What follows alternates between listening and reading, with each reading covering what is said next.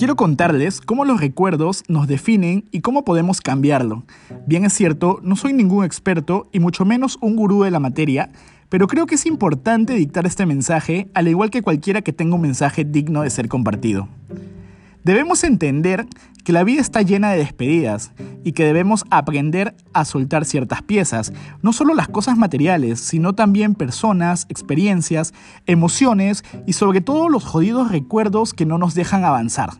Lamentablemente, no vamos a poder borrarlos, pero sí vamos a poder decidir qué recordar con frecuencia y qué no, es normal sentirnos triste por algún mal recuerdo o alguna situación específica que no podamos controlar.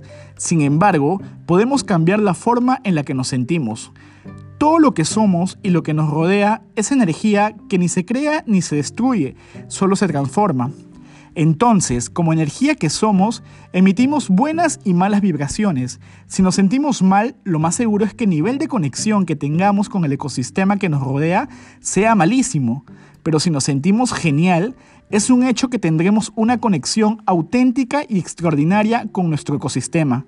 Pero, ¿cómo sentirme bien si me siento mal? He ahí la pregunta. Algo que a mí me ha funcionado es que el cerebro al día emite miles de pensamientos, 70.000 para ser exacto, de los cuales controlarlos no es tarea fácil.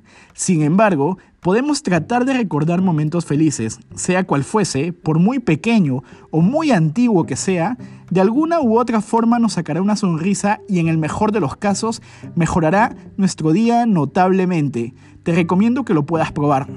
Lo mismo sucede, y creo que en mayor magnitud, cuando traemos a la cabeza recuerdos malos, nos bajoneamos. Y esto es como una analogía a un defecto habla más que mil virtudes, pues un mal recuerdo puede arruinarnos por mucho más tiempo lo que un buen recuerdo nos puede alegrar. Por ello, es importante dejarlos ir. Y solo será importante rescatar la enseñanza, saber que no todo lo que nos sucede podemos controlar y que lo único que podemos controlar son nuestras emociones, el cómo nos sentimos o cómo queremos sentirnos.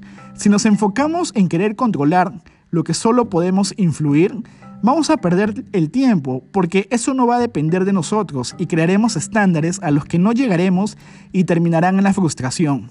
Sin embargo, sí podemos controlar nuestras emociones. Picaremos un punto de quiebre entre lo que nos pasa y lo que queremos que nos pase. Por ello es importante dejar ir lo que no podemos cambiar. Ralph Waldo nos dice que el ser humano es lo que piensa durante el día. Y bueno, ahora te pregunto yo, ¿ya pensaste en quién quieres ser?